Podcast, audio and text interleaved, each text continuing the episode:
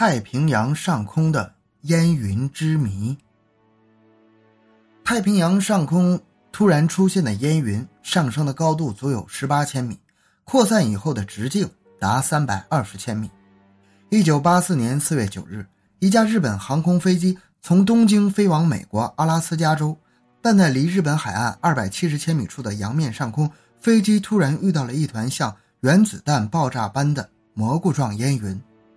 飞机上的人从没有看到过这种奇怪的现象，幸好飞机迅速避开，它才没有发生事故。还有两架客机上的乘务人员目睹了这一团奇怪的烟云。对这一团巨大的烟云，有人说是由于海中的核潜艇发生核爆炸所致，但是从现场收集到的尘埃来看，没有发现任何放射性物质。有三名研究人员提出另一种看法，他们认为。形成烟云的唯一可能的自然原因是海底火山的爆发。从中太平洋威克岛的水下地震检波器的检测记录来看，在威克岛西部确实发生过海底地震。地震始发时间为1984年3月，到4月8日和9日两天达到高峰期，这个时间与烟云发生的日期是吻合的。确切的震中位置在哪里呢？根据分析。最有可能的是开托谷海底火山，它位于北纬二十六度，东经一百四十点八度。如果震中确实是在这里，并发生海底火山爆发和喷出烟雾，那为什么那团巨大的烟云竟会出现在北纬三十八点五度，东经一百四十六度处呢？这两地相距大约有一千五百千米。他们解释说，火山烟雾在成为蘑菇状烟云前。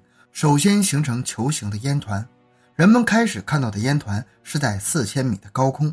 从该海域当天的风向来看，球形烟团有可能被盛行的南风往北吹送，速度约为每小时一百四十千米。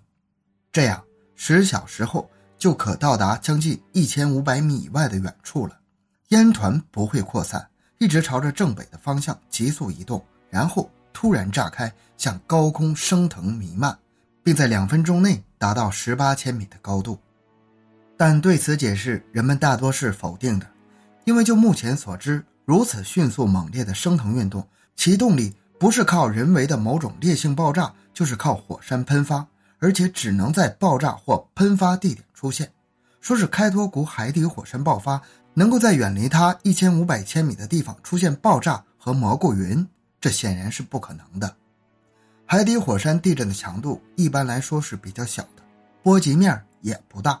那么，在雾团爆炸的地方，到底有没有海底火山喷发呢？据水下地震仪检测，那里没有火山运动产生。